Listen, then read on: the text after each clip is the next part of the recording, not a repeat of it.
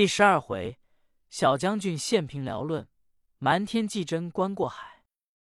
诗曰：九天玄女赠兵书，乔摆龙门独逞奇。考试文才年少将，凭辽论内见威仪。话说天子要是贤臣才学，军师徐茂公说容易。陛下要知贤臣腹内才学，须降旨尉迟恭，要他作一旨。凭辽论，就知他才学了。朝廷连忙降旨一道，敬德来到御营说：“万岁，宣臣有何旨意？”朝廷说：“王兄，朕此去征东，未知胜败，要讨个信息。王兄快去做一纸，凭辽论与寡人看。”敬德听言一想，说：“早知做元帅这等烦难，我也不做了。”才摆的龙门阵，又是什么？凭聊论，我想什么论不论，分明在此难着某家。不要管，再叫张环做遍了。说陛下，带本帅去做来。尉迟恭来到中营，说：“左右过来，快传张环觐见。”左右奉令出营，说：“待张环元帅也有令。”传你进营。张世贵答应，连忙来到中营，说：“元帅在上，传末将来有何将令？”尉迟恭说：“本帅奉旨，要你做一纸平辽论，快去做来。”张环应道：“是。”待末将去做来，慌忙退回自己营中，叫中军过来，应道：“有。”张环道。快传前营薛礼听令。中军奉令传进薛礼，说：“大老爷在上，小人薛礼叩头。”张环道：“起来，本总传你的世界这么多，以后见了我大老爷，不必叩头了。”薛礼说：“是，小人遵令。”张环道：“薛礼，方才元帅要本总做平辽论。”你可做得来？一发立了此功。仁贵道：“是，小人可做得的。”张环道：“如此快去做来。”仁贵奉令进营，便叫兄弟们回避。周清、江、李四人退出。仁贵忙摆香桌，上供天书，拜了二十四拜，祷告一番，拿来揭开一看。上面字字必清，写得明白，就将花间一幅，看了天书，细细写好腾下，忙到张环营中说：“大老爷，小人凭辽论坐在这里了。”世贵说：“待本总记在簿上。”说罢，就拿到中营，叫声：“元帅，凭辽论乃是狗婿和宗宪坐在此了。”尉迟恭接了论。把功劳簿又竖了一条杠子，进到御营说：“陛下在上，凭辽论在此，请我主龙目清官。”朝廷说：“取上来。”侍臣接上，铺在龙案。军师同朝廷一看，上写着“凭辽论”。混沌初分盘古出，三才至谥号三皇。天生五帝相继续，尧舜相传夏禹王。禹王后代昏君出，乾坤一同属商汤。商汤以后纣为虐，伐罪吊民周武王。周氏东迁王继西，春秋战国七雄强。七雄并吞为一国，秦氏纵横号始皇。西兴汉室刘高祖，光武中兴后汉王。三国英雄尊刘备，仲达兴为司马王。杨坚篡周为隋王。国号新称仁寿王，天生逆子隋炀帝，弑父专权大业王。业王邪正行无道，天下黎民尽遭殃。天公降下真民主，重整乾坤归大唐。施行人正贞观帝，万民感戴太宗王。平除四海藩王顺，无道东迁又放狂。明君御驾亲跨海。一骑班师东海洋，朝廷看完大悦，道：“徐先生，此去征东，为何要这许多年数？”茂公道：“看来要得十二年才能平复。”天子道：“有了这样能人，自然平复得快。”茂公算定后日黄道吉日，就要下船过海。当夜不表。再说次日，张世贵传令十万人马，先下战船，开了二百余号，多把链条绞拢一排，扯起御驾亲征旗号，竟往海内而去。这一千三百战船，只知脚定，海内风波最险，有恐吹翻，故把链条绞定。五十万雄兵多在两边船内，朝廷同公卿于即日上了龙船，扯起平辽大元帅旗号。尉迟恭好不威风，三声炮响，一齐开出，在海内行了三日，只见天连水，水连天。忽一时大风刮起，哗啦啦就不好了，海内波浪泼起数丈，惊得天子面如土色。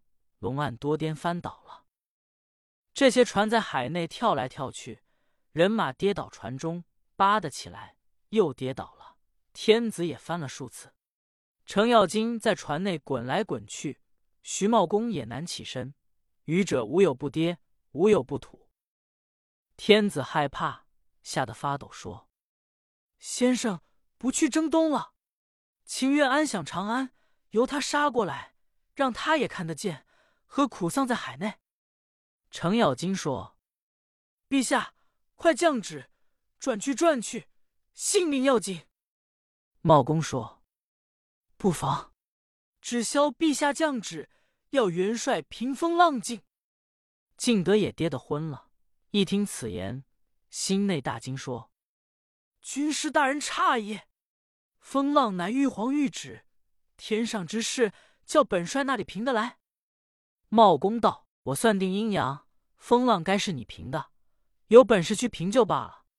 如没有本事去平其风浪，降旨将你绑缚，撩在海内，祭了海神，也平得风浪了。”尉迟恭道：“糟他娘的温，怎么海众风浪多？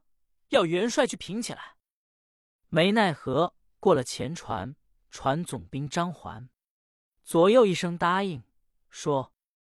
待帅爷有令，传先锋张世贵上船听令。那个张世贵也在船内跌吐的个昏花，好不难过。只听中军说：“禀上大老爷，元帅军令要传过去。”张环道：“这样大风，又来传我去做什么？”无可奈何，挨上船头，水手挽住一只船。扒上龙船，元帅船末将有何将令？敬德说：“如此大风浪，今已危急，快去与本帅平静风浪，是你大功。”张环道：“元帅又来了，海内风浪年年惯长，叫末将怎生平法？”元帅道：“你若不平风浪，叫两旁将士把你张环绑了，丢在海中。”祭了海神，或者平的风浪，亦未可知。张环说：“元帅，这个使不得，待末将去平复水浪变了。”世贵走至前船，进入内舱，就传薛礼。那小的人跪在船内翻了两跤，也着了忙，就拜着天书，上边字字明白。藏好了天书，却当大老爷来传。仁贵明知此事，到张环船内说：“大老爷传小人有何将令？”世贵说：“你可有平浪之计吗？”薛礼笑道：“大老爷有五湖四海龙王到此招参，故此这等大风，只要万岁御笔亲书‘免朝’二字，撇在海内，极大的风浪就平了。”张环大悦道：“国有此事。”应验了，你之大功，依你行事，平了风浪，你这大罪一定就赦去。不表人贵退出回前营内，单讲张环来到龙船，照样薛礼这番言语，对元帅说了。尉迟恭大悦说：“妙啊，妙啊！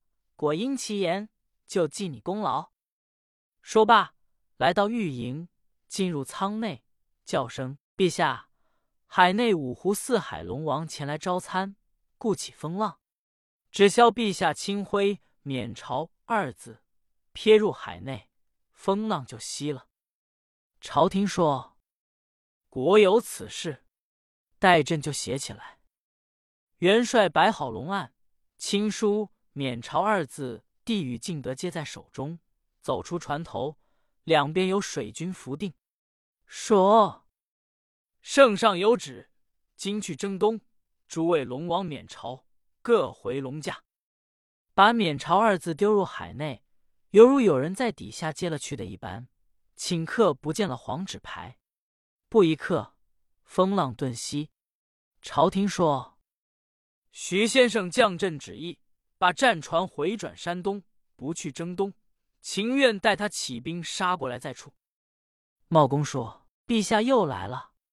如今风浪平息，正好行船，怎么反要回山东？倘东辽起兵杀至中原，怎生抵敌？”咬金道。陛下不要听这牛鼻子道人，此去大海，风浪还大，乃是险路，性命要紧。趁此风息浪静，回到登州，安享长安。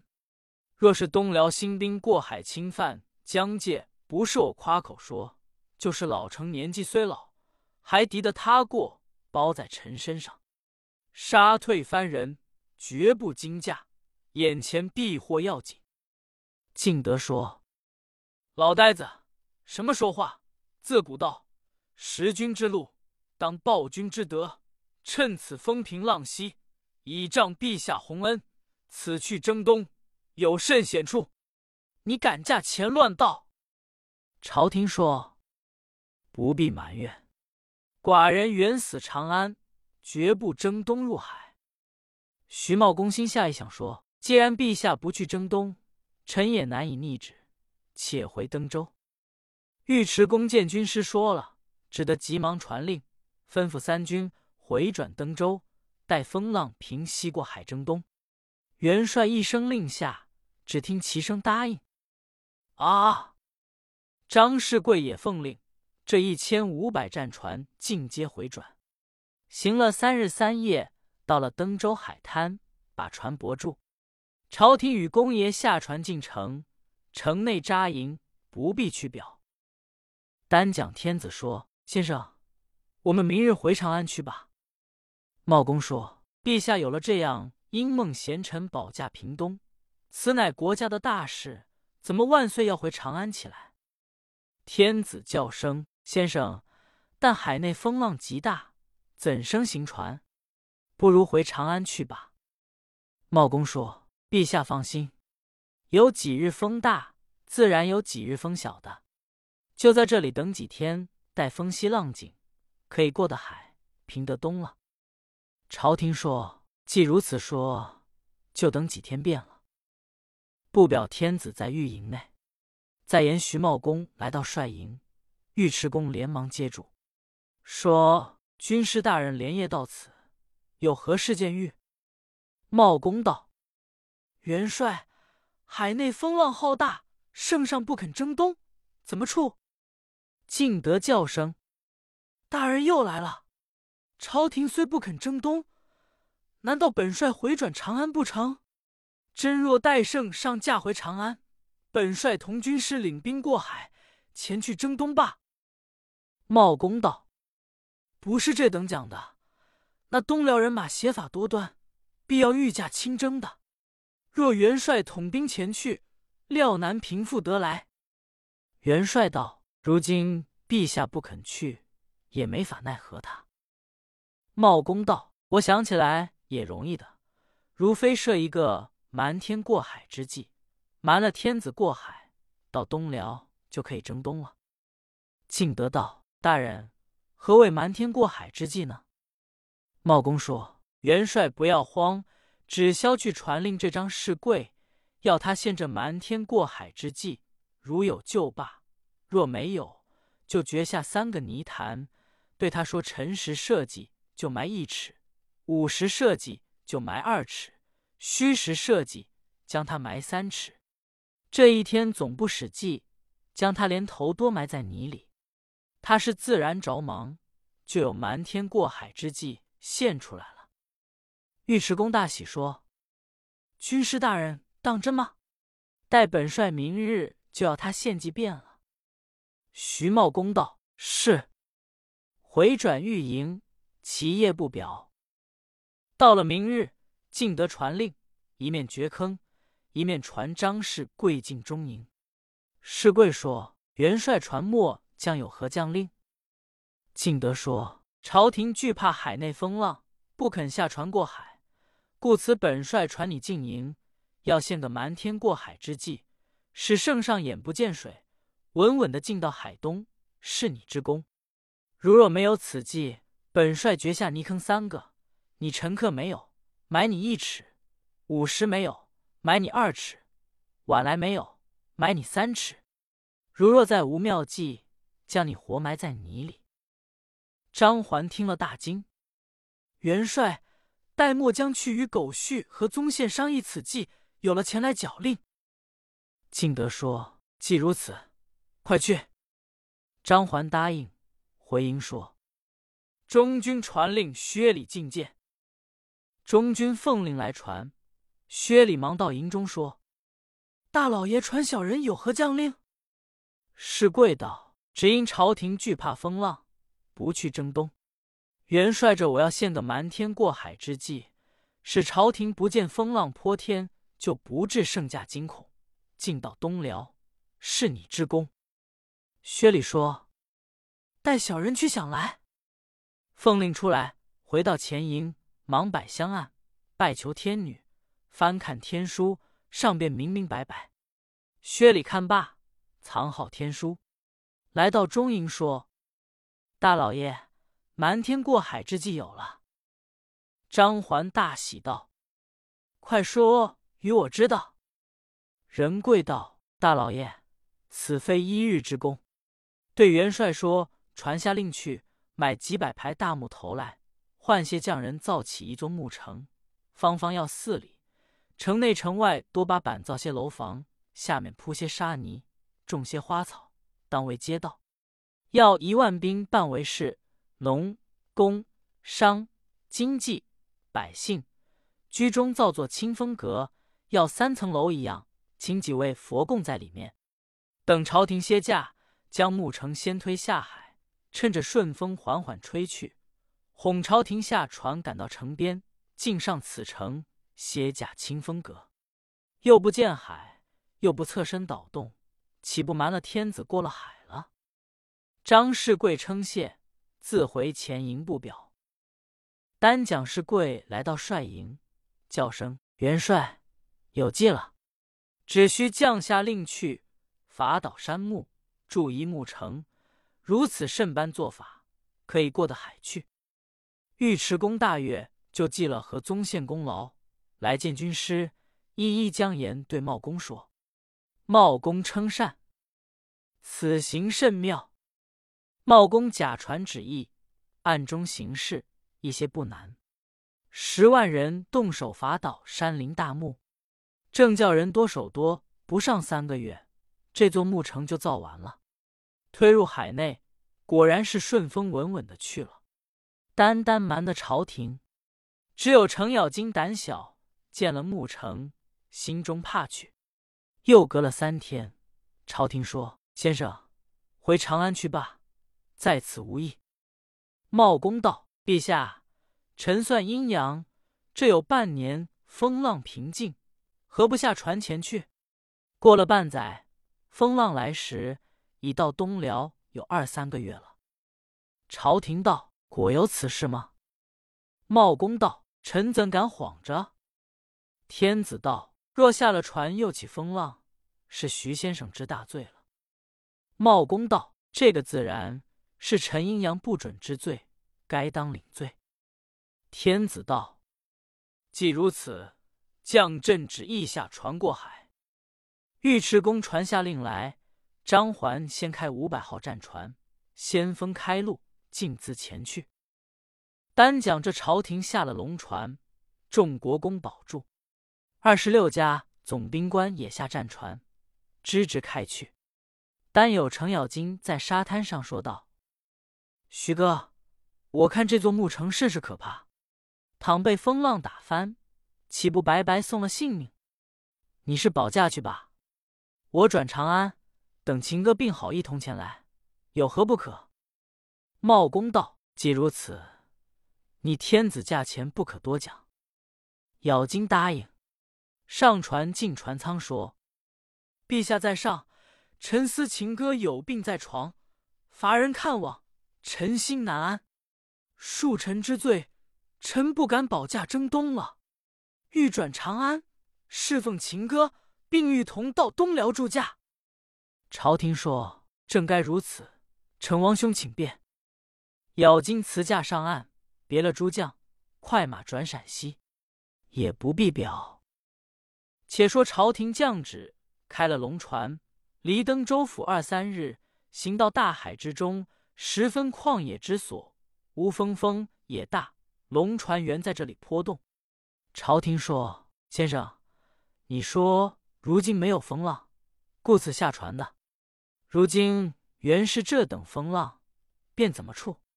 不如回转山东，少经振兴。”茂公说：“陛下龙心涛安。”降旨前面可有些船躲浪之处吗？尉迟恭贾意往前一看，说道：“陛下，前面隐隐见有一所城池，不如去泊上岸，避避风浪。”朝廷说：“先生，这是什么城池？还是东辽该管？还是寡人训地？”茂公说：“陛下，臣见这地图上载的不叫什么城，名为避风寨。”多用木头筑的，传为城木为寨，乃是陛下该管的训地。陛下今到此处，且停船上岸进寨去，一则避过海内风浪，二则观完寨中人民丰乐景致。朝廷说：“这也使得。”元帅传令下来，龙船飞赶到木城边，把绳索揽住。众大臣先在岸上接驾，天子同了茂公。进得走上岸，骑了马，诸将保定。进的寨门，桃桃叶叶，拥上许多百姓，香花灯烛，跪伏尘埃，说：“万岁龙驾在上，避风寨百姓皆驾，愿圣天子万寿无疆。”朝廷说：“众百姓，此处可有清净所在歇驾吗？”那些百姓就是元帅掌管的黄旗人马，假扮为民。军师吩咐在此，大家应道：“启上万岁爷，这里有座清风阁，十分优雅，可以安歇龙驾。”朝廷说：“既如此，就往清风阁去。”天子来到阁上，把四面纱窗推开，好比仙境一般，心中欢乐。果然，并不听见风浪，瞒过天子，缓缓行过海去。那些兵马原在战船内。被穆城带了行动，朱大臣在清风阁上单瞒过朝廷，他又看不出行动，认真知道些在岸上，虽在此与军师下棋，只想回转长安，便说道：“徐先生待风浪平息，一定不去征东，要回长安了。”军师道：“这个自然。”到晚，军师别了朝廷，出来私自对众公爷说道。海中风浪随时有，休对君王说短长。毕竟不知如何过的海去，且看下回分解。